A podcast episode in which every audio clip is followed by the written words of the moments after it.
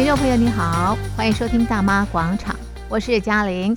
今天在广场当中，我们进行的活动呢是广场政治趴，一块来关心中共的二十大。那么在十月十六日到十月二十二日啊，那么中共二十大第一个呢要听取工作报告，再来呢审议通过党章的修改，那么最后呢选出二十届的中央委员。那么结束了二十大之后呢，马上召开啊、一中全会，也就是在十月二十三日啊。那么这一天呢，要选出政治局委员，还有常委以及总书记。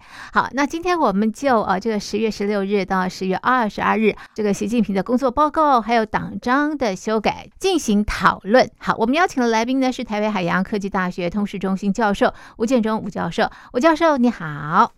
主持人，各位听众朋友，大家好。好的，节目的一开始呢，先来看习近平在中共二十大的工作报告。当然，他也提到过去他执政十年的一些这个成绩啊。那么，另外呢，也擘画了未来五年的这个发展的方向，特别是呃这个中国现代化的蓝图。好，吴教授，你怎么看啊？习近平的这份工作报告？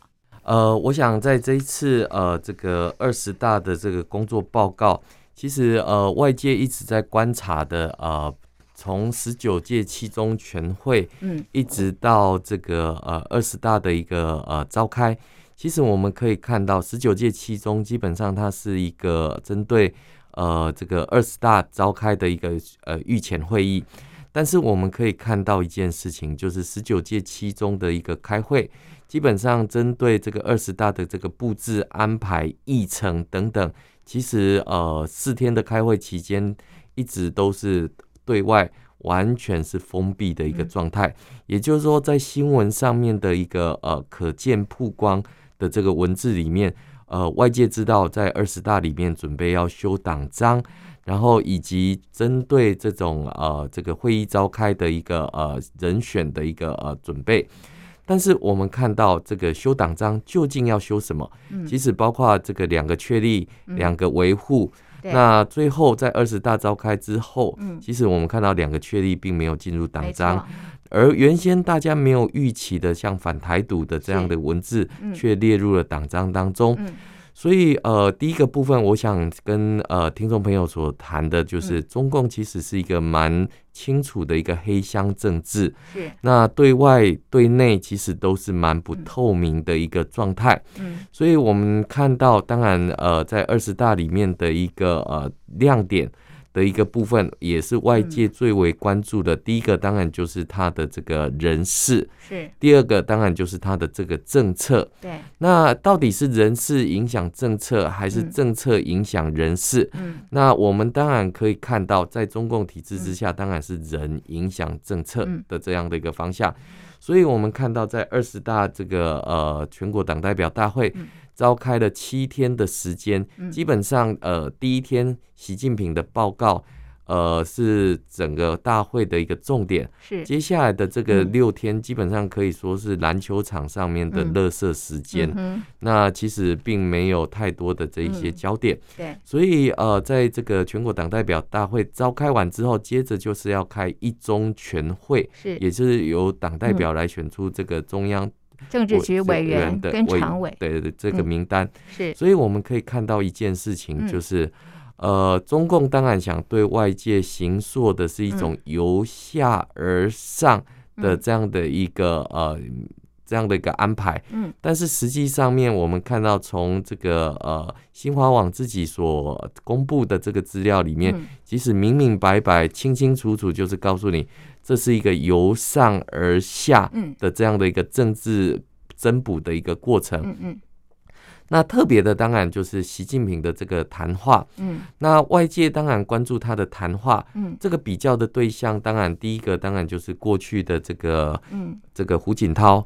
那更远一点，当然就是江泽民。是。那我们看到在江泽民时代的时候，嗯，呃，以及这个习近平上一次的这个工作报告的时候，其实就有呃非常大的一个不同。嗯。上次这个习近平自己做这份报告的时候，他是全程三个小时，嗯，这个呃念完。对。那这个这这一次里面，我们看到他分成了这个所谓的口头版，是，还有全文版。嗯嗯。呃，一般来讲，我们看到的就是呃。事后所公布的这个全文版，对，当然，呃，那一天因为是这个假日，嗯，那我自己本身我也是从头收听到尾，是。那口头版的一个部分里面，它简略了许多是全文版里面的这个内容，是。当然，我们不可以去说，哎、欸，口头版的就是比较重要的，啊、全文版里面就是不重要的。是。那我们要去思考的就是说，为什么习近平不像上一次一样？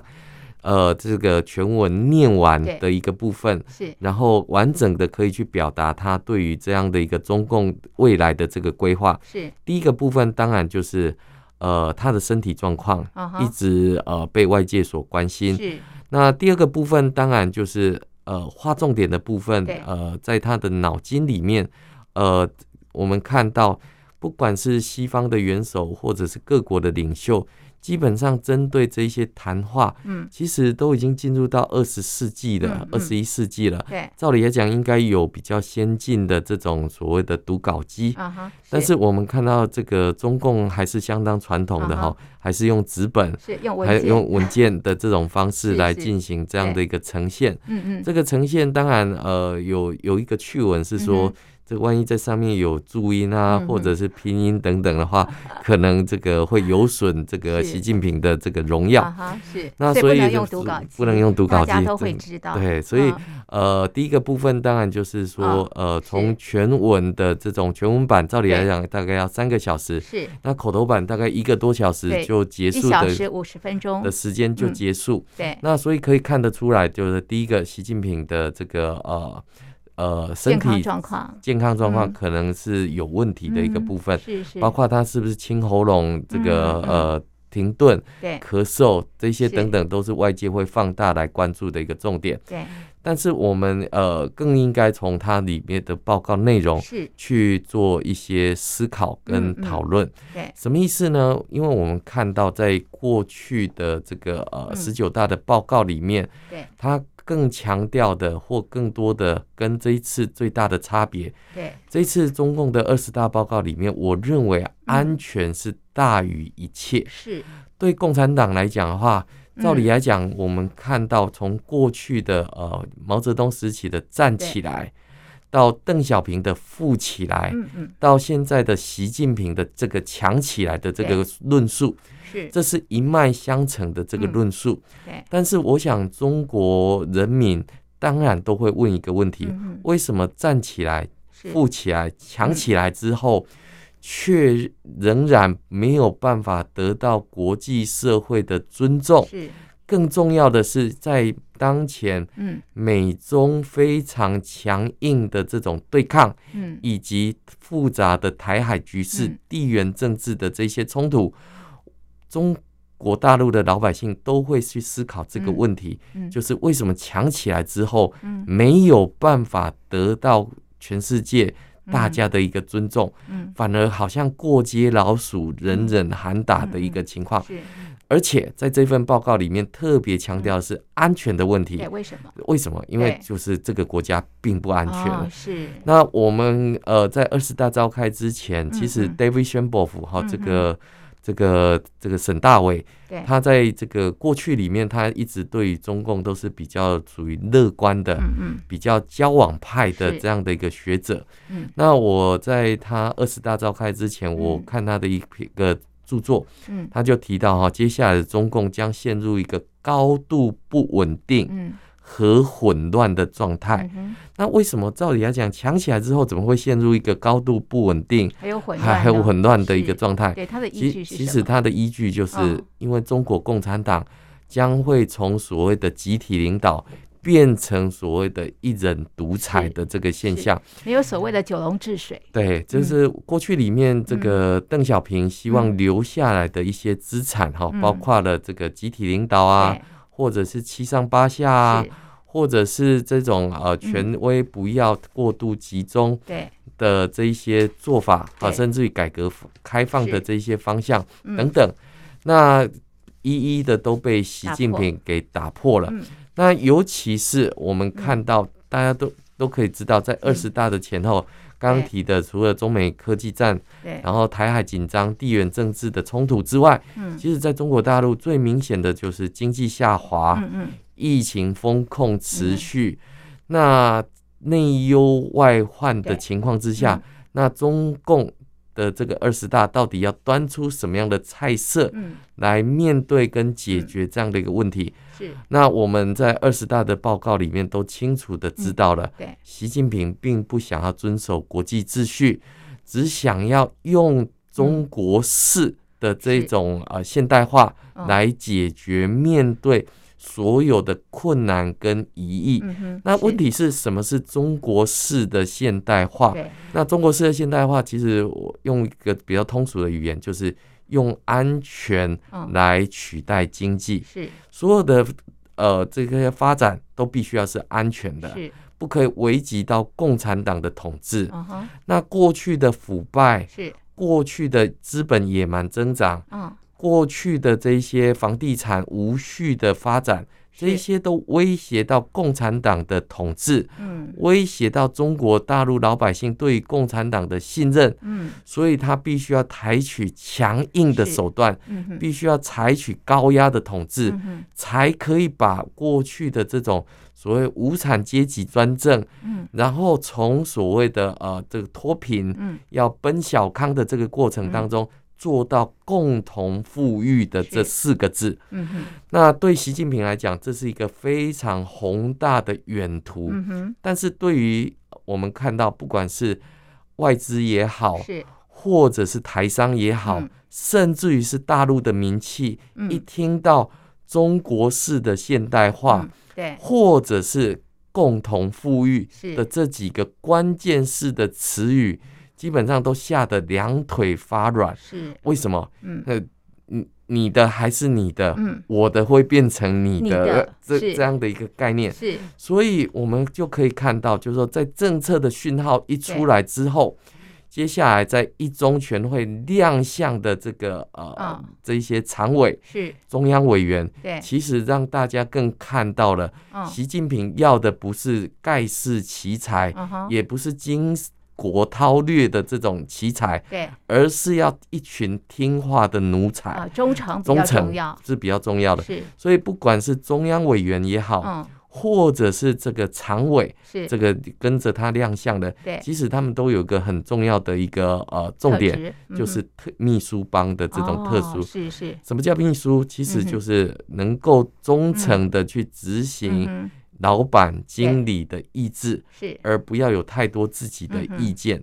这个就是秘书帮的一个，所以是执行团队，不是领导班子，不是领导班子。过去里面是集体领导，大家都还记得，在所谓的这个洗礼体制的前十年里面，那一开始大家还听到所谓的什么？克强经济学，对，没错。克强指数，嗯嗯。那在这个二十大召开之后，你没有听过什么李强经济学，也没听过什么蔡奇安全，对。那我们都可以看到一件事情，就是这是一群能够忠诚的去执行习近平意志。的这一群政策的这个团队，嗯，他不是一个会开创新局。稳定局面的这样的一个经济团队，所以外界我们就可以看到，在二十大召开之后，是。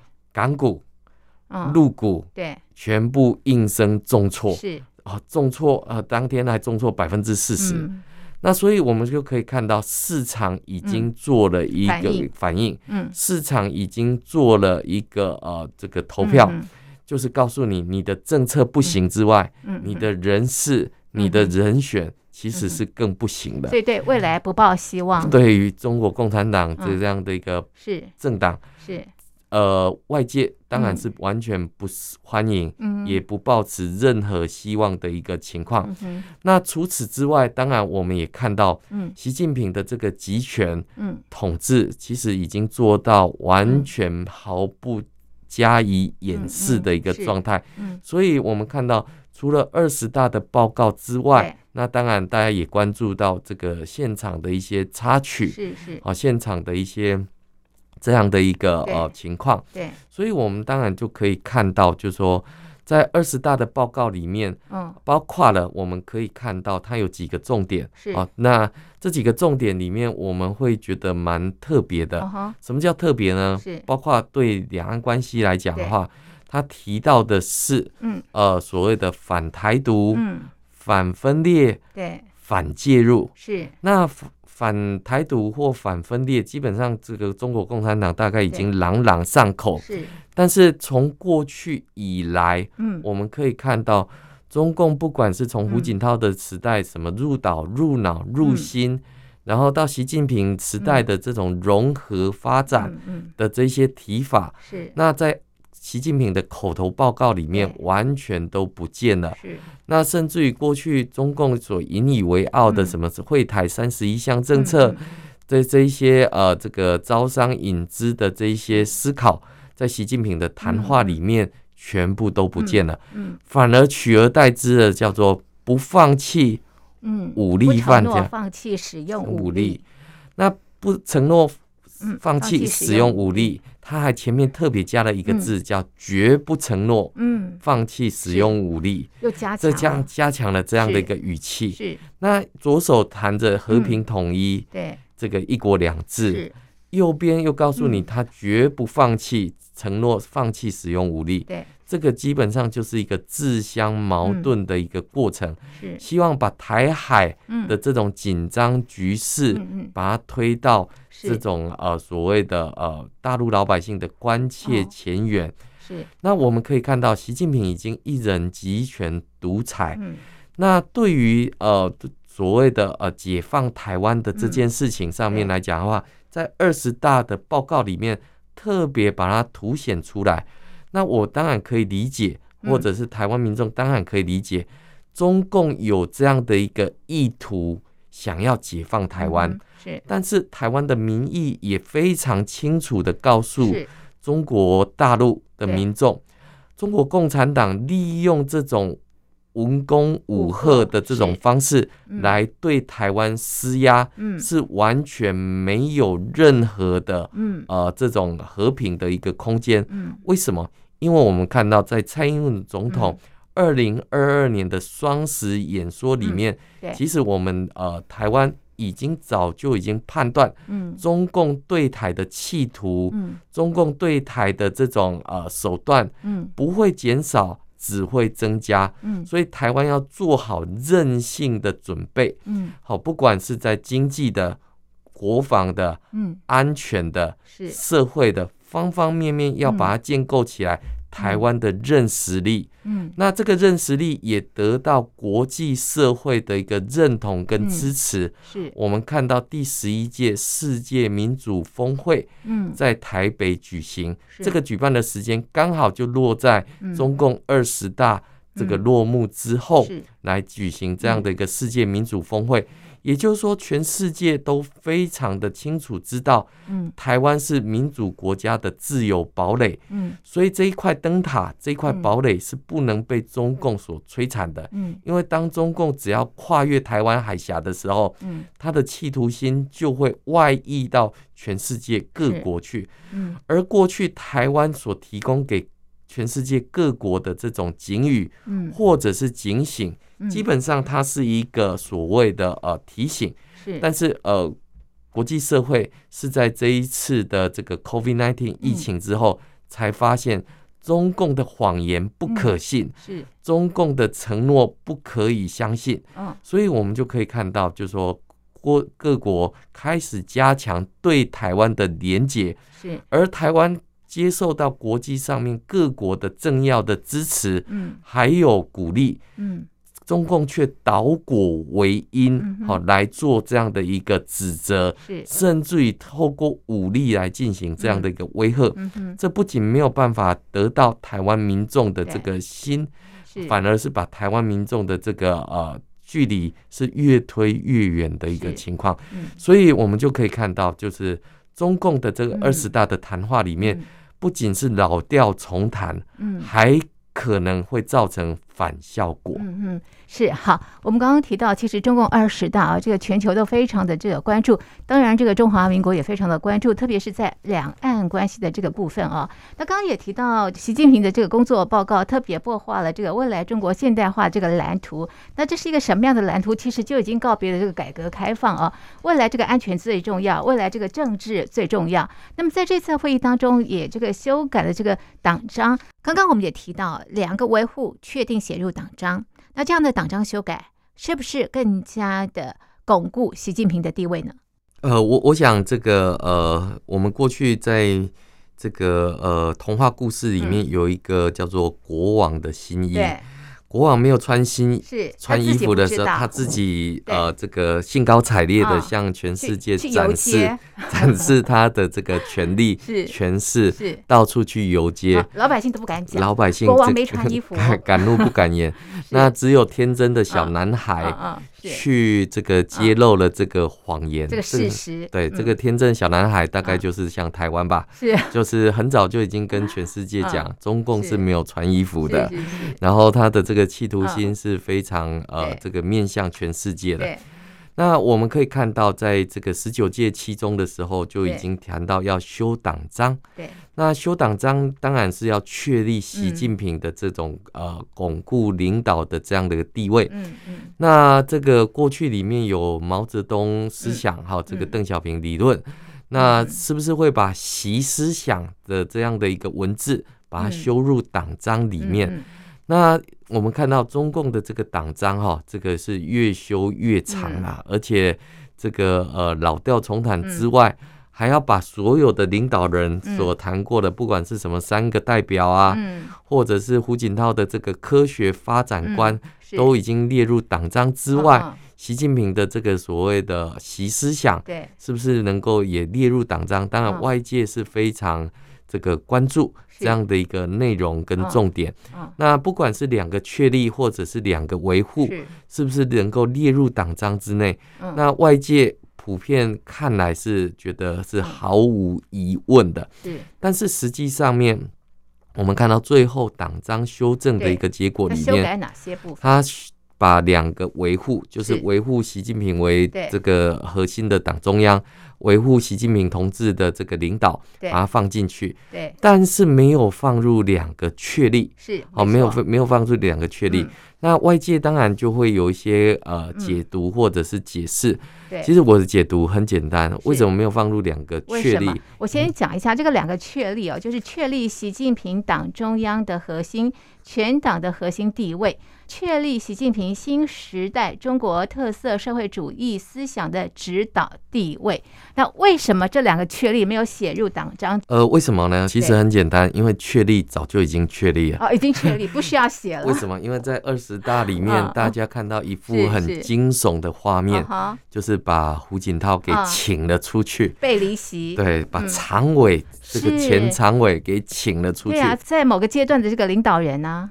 对，所以你可以看到一件事情，就是说，呃，这个确立他作为党中央的核心、嗯、这件事情，其实在把胡锦涛请出去的这个过程当中，嗯嗯、其实早就已经确立下来。哦、所以他用行为告诉你，对，既然已经确立下来，那就只剩下维护，哦、那就只剩下维护这样的一个部分就好。是是嗯、就像共产党常常讲的，这个呃，现在的中国大陆老百姓已经脱贫了。对。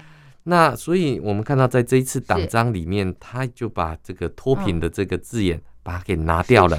为什么？因为已经脱贫了，那就不需要再写了，因为已经已经小康了嘛，已经要共同富裕了。对，所以脱贫的这个成就就不需要再写进去，因为现况就已经是脱离贫穷。但是其实外界最关心的是，你怎么去维护这样的一个脱贫成果？你怎样让它不至于返贫？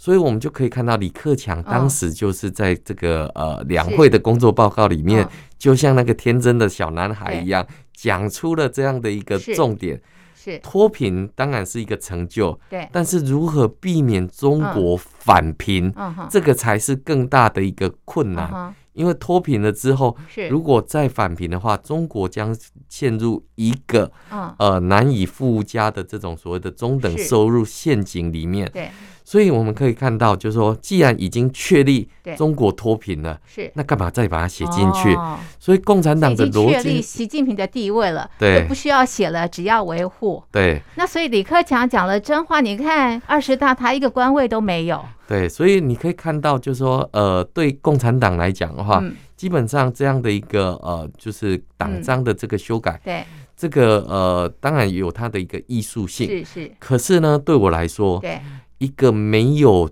穿衣服的国王，嗯、你在讨论他手上有没有戴表，没什么，有没有戴眼镜，其实没有什么太大的意义。这 个这个，我觉得其实就是说，中共的党章，嗯、当然它是一个确定意识形态先走的一个政党，对，所以他要掌好方向，是是，把好舵之后，路线要写好，路线全部要写好。对，那所以我们就可以看到一件事情，就是说。嗯当你已经确定这个呃习近平的权威之后，他的地位，那我们看到两个维护，不就是跟过去呃这个毛泽东时代两个凡是。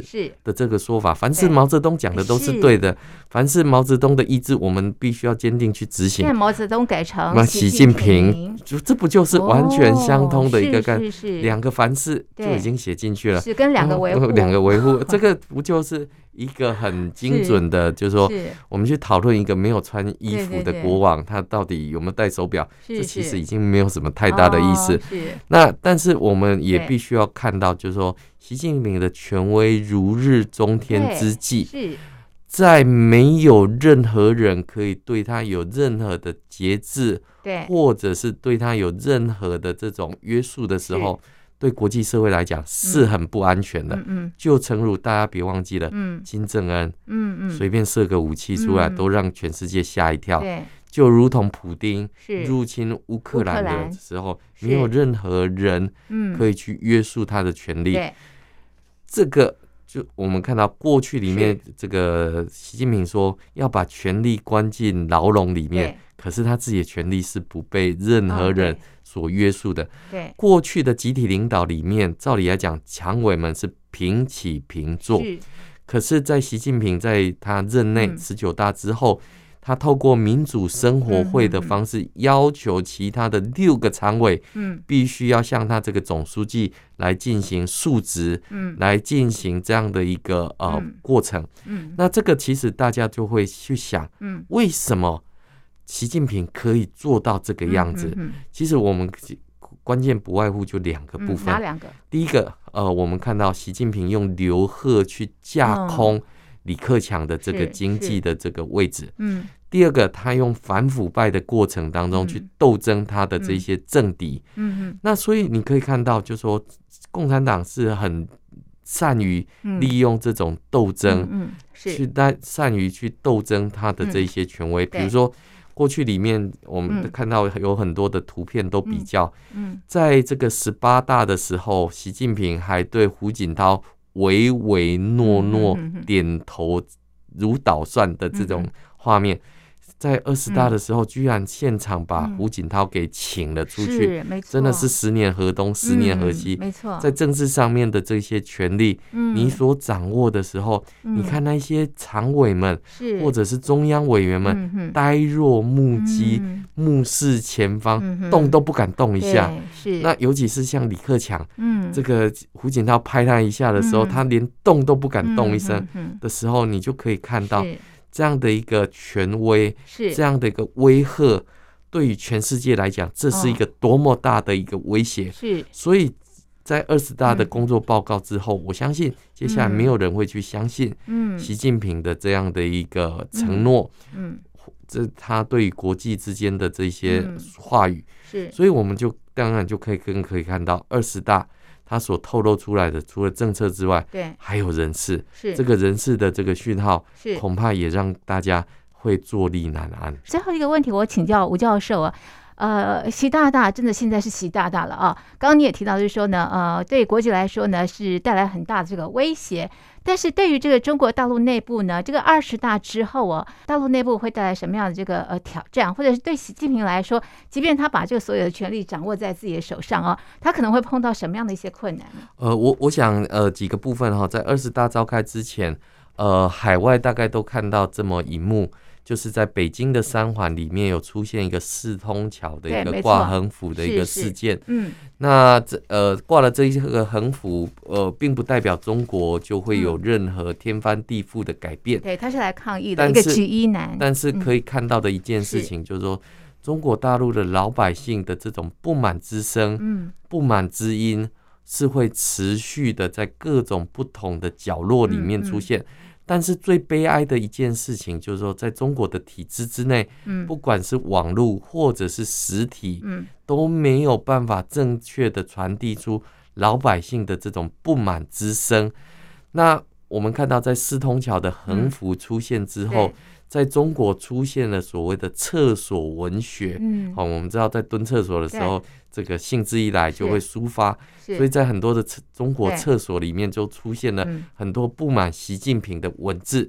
我认为最可悲的就是，我不是说鼓励这样的一个挂横幅的现象，为什么？因为他的下场很惨，是，然后甚至于会付出生命的这个代价，没错。但是呃，你不去付出这种代价的时候，那共中国共产党就会为所欲为。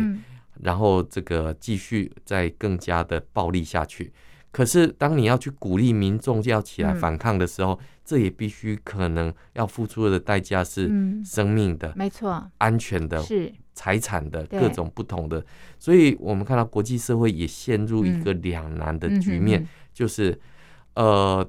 如果去鼓励，那中共那样讲，这是颜色革命。嗯，可是如果你不去压制，嗯，这样的一个共产党的统治的话，嗯，他不仅有可能对内是这样的高压统治，他还想把他的这种价值观，嗯，输入到全世界。嗯，习近平说，人类命运共同体。一听就是一个很可怕的一个概念，而且未来他要着力在斗争的部分，斗争精神。对，所以你看到的就是说，对共产党来讲，他的这个斗争，或他的这个嗯这样的一个政策出来之后，其实他要面临的内忧外患是加剧了。我们前段节目也提到，外资已经开始在脱离。那我们看到台湾是比较早觉醒的哈，这我们看到。这个这几年下来，台商回流的一个情况，其实早就坐在中美科技战之前，是。这个早就已经有很多的台商已经把资产，还有他的厂房这些都已经转移回来台湾，是，所以你就可以看到，就是说，呃，现在中国大陆的名气，嗯，是这个瑟瑟发抖，是。为什么？因为国进民退，我用个数字说明。在去年的这个呃前百大的这个国国企跟民企的占比里面，嗯、国企哈国企大概只占了四十五趴。嗯、在今年的三月份，国企已经来到了五十五趴。嗯，或者是一年的时间里面，它吃掉了多少的市值？嗯，马云是马化腾、刘强东。黄静是。好，这些耳熟能详的大资本家一一被打败了。对，所以我们看到国进民退之后的共产党，嗯，呃，这个国企它的这个积极度绝对不及民企高。所以整个经济的下滑情况，我觉得这个可能是习近平以及他的团队最需要去面对跟呃提防的一个情况。好，这是呃中共二十大，我们就习近平的工作报告，还有这个党章的修改进行的剖析。我们的讨论就进行到这里，非常谢谢听众朋友的收听，也谢谢吴教授您的分析，谢谢您，谢谢。